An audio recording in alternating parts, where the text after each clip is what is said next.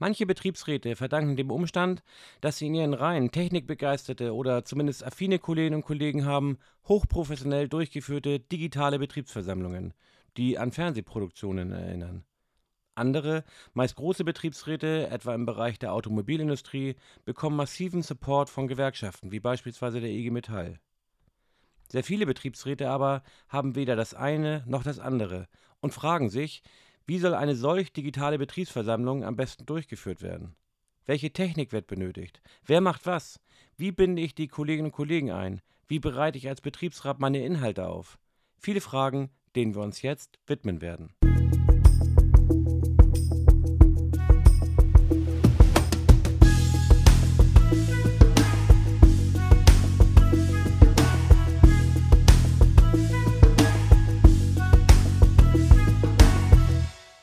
In der ersten Podcast-Folge zum Thema Betriebsversammlungen haben wir uns mit der Frage befasst, wie man Präsenz- oder Hybrid-Betriebsversammlungen trotz Corona und Homeoffice organisiert und durchgeführt bekommt. Heute wird es um die Frage der für viele neuartigen Durchführung mit Video- und Online-Tools gehen. Und damit, liebe Betriebsräte, heiße ich euch zu einer weiteren Folge des Podcasts 360 Grad BR sehr herzlich willkommen.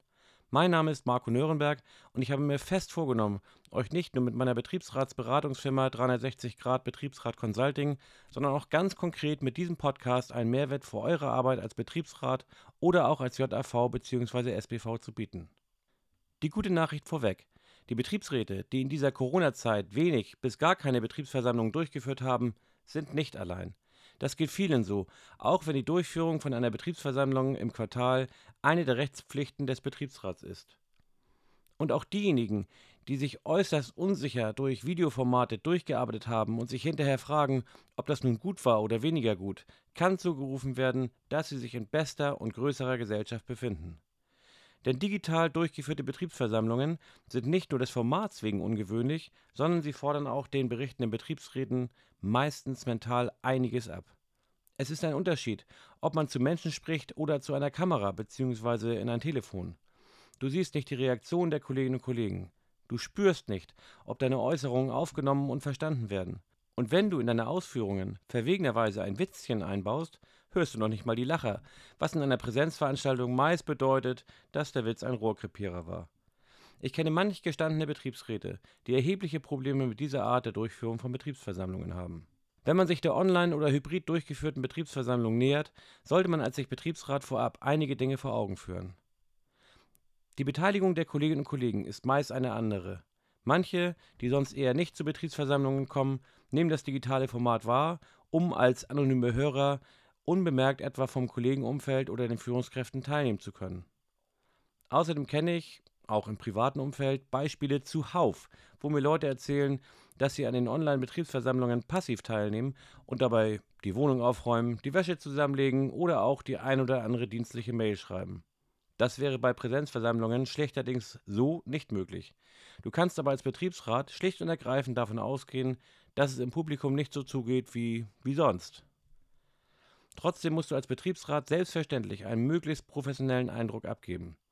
Mancher hat ein großes Problem schon mit dem Halten einer Rede in einer Präsenzveranstaltung. Und das vergrößert sich nochmal, wenn man etwa in eine Kamera sprechen soll und die Interaktion mit dem Publikum vollständig fehlt. Vom Grunde her gibt es für diejenigen, die schlicht kamerascheu sind, natürlich die Möglichkeit, Betriebsversammlungen als Telefonkonferenz durchzuführen. Da kann man seine Rede Wort für Wort ablesen, ohne dass man, wie in einer Präsenzversammlung oder in einer Videoübertragung, verunsichert wird, weil man denkt, die Leute nehmen einem den fehlenden Blickkontakt krumm, der durch das ständige Gucken auf den Redezettel entsteht. Ganz ehrlich, denkt darüber nach. Eine Betriebsversammlung per Telefon ist besser als keine Betriebsversammlung. Und ebenso wie bei der Videobetriebsversammlung habt ihr theoretisch sogar die Möglichkeit, eure Beiträge im Vorwege aufzuzeichnen und bei der Betriebsversammlung abzuspielen. Da ist dann keine Aufregung im Spiel und wenn etwas misslingt, na, dann versucht man es einfach nochmal, bis die Rede im Kasten ist. Auch eine Betriebsversammlung mit aufgezeichneten und dann abgespielten Beiträgen ist besser als keine Betriebsversammlung. Davon zu trennen ist übrigens das Thema Aufzeichnung von Betriebsversammlungen, denn das ist unverändert glatt gesetzlich verboten. Auch die Nichtöffentlichkeit muss sichergestellt werden. Stellt euch also vorab die Fragen: Wollt ihr die Betriebsversammlung mit Bild oder nur mit Ton durchführen? Wollt ihr auf vorab aufgezeichnete Redebeiträge zurückgreifen oder live auf Sendung gehen? Davon hängt weiteres ab. Da wir uns ja aktuell gerade unmittelbar vor Betriebsratswahlen befinden, würde ich empfehlen, zumindest einmalig demnächst eine Videosession zu erwägen, um den Kandidatinnen und Kandidaten die Möglichkeit zu geben, sich auch optisch vorzustellen und sei es auch hier nur mit aufgezeichneten Kurzvideos, die dann gesendet werden.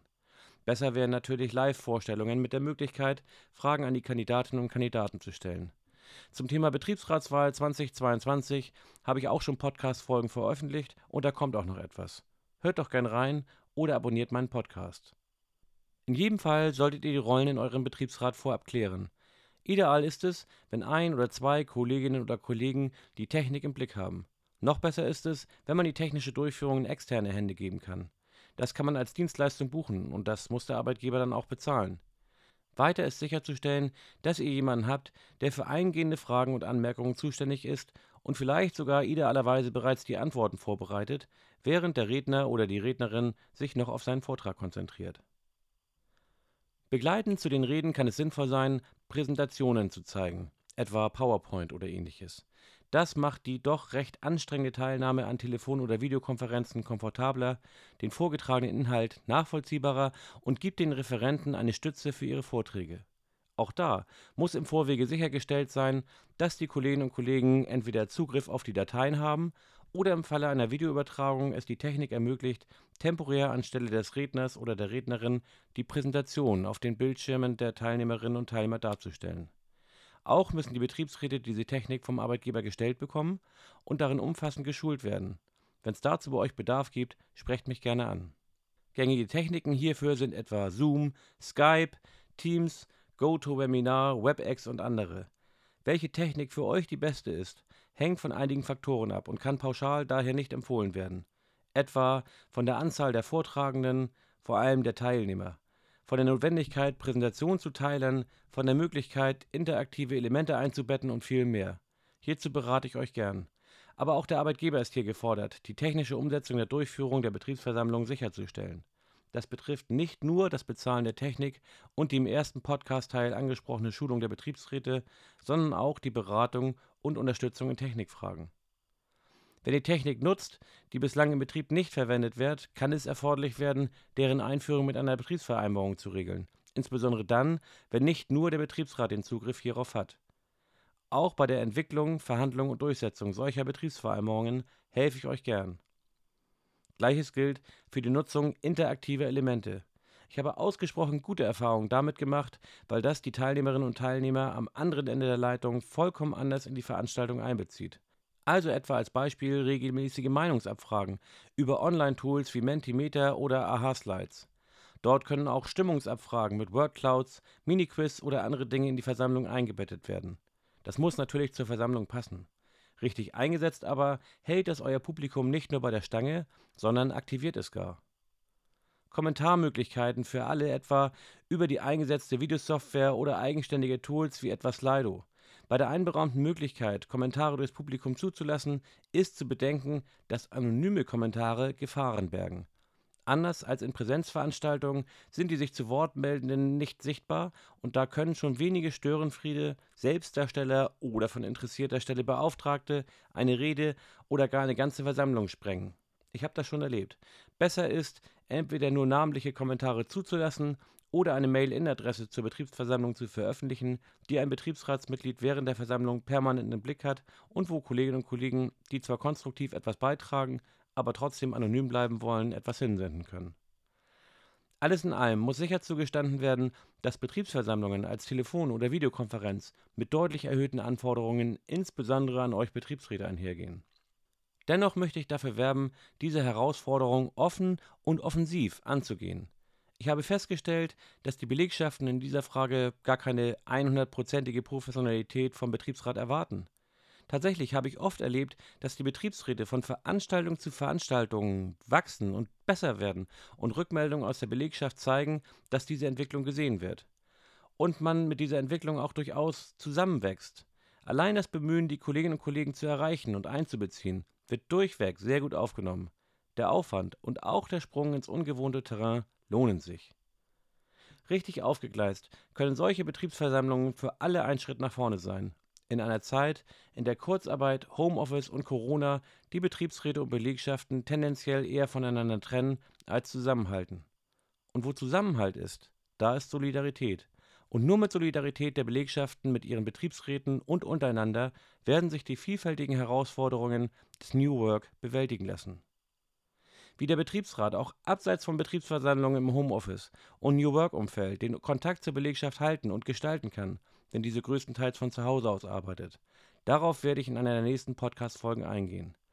Ebenso werde ich auf die Frage, wie sich Betriebsräte in New Work-Szenarien intern organisieren sollten, eingehen. Insoweit bitte ich euch, abonniert meinen Podcast, dann verpasst ihr keine Folge.